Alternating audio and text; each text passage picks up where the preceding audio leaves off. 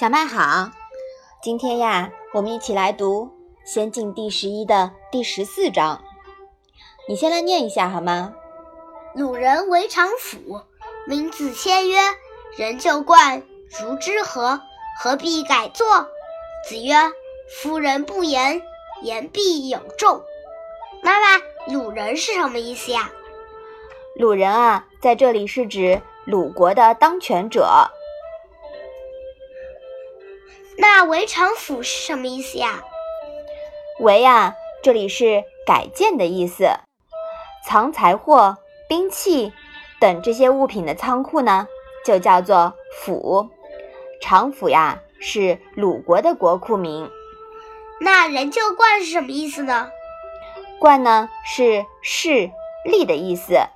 人就冠呀，就是沿袭老样子。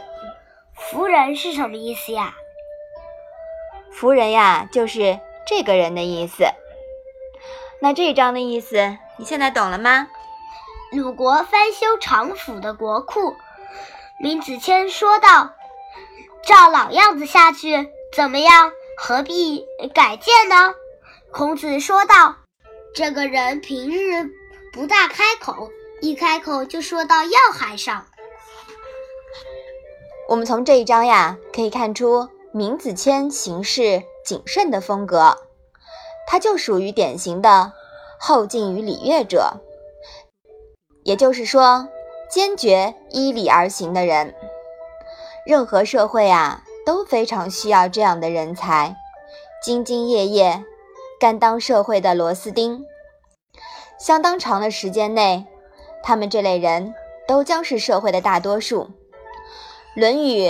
学到《先进篇》这里呀，我们感觉到了孔子思想的突然转变，重点由最初的循规蹈矩，提升到了权变之道。如果说《论语》上半部讲的是治天下，那么下半部呀，讲的就是打天下。所以难怪宋朝开国宰相赵括说了半部《论语》治天下。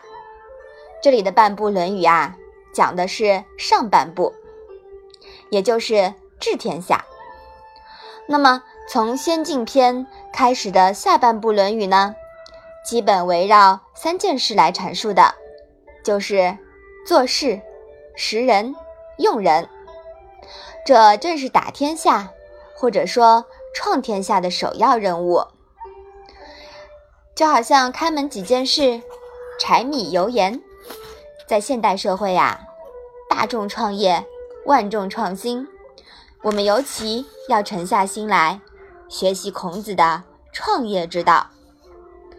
试问，古往今来，有哪一个门派有孔门成功而经久不衰、百年长青的基业，在孔门的基业面前又算什么呢？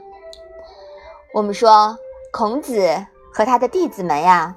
才是天下第一的创业成功者，你说是吧？嗯。那无论是成立国家、政党，还是公司，做事、识人、用人，都是首要考虑的问题。《论语》为世人提供了最明白、最有效的做人、做事、用人之道。《论语》啊。才是天下第一创业宝典。所以说呀，我们好好学习《论语》，对以后工作呀、创业都是有很有帮助的，是吧？嗯。那我们把这一章再来好好读一读。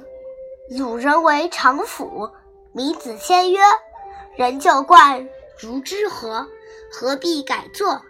子曰：“夫人不言，言必有重。”好的。那我们今天的《论语》小问问就到这里吧。谢谢妈妈。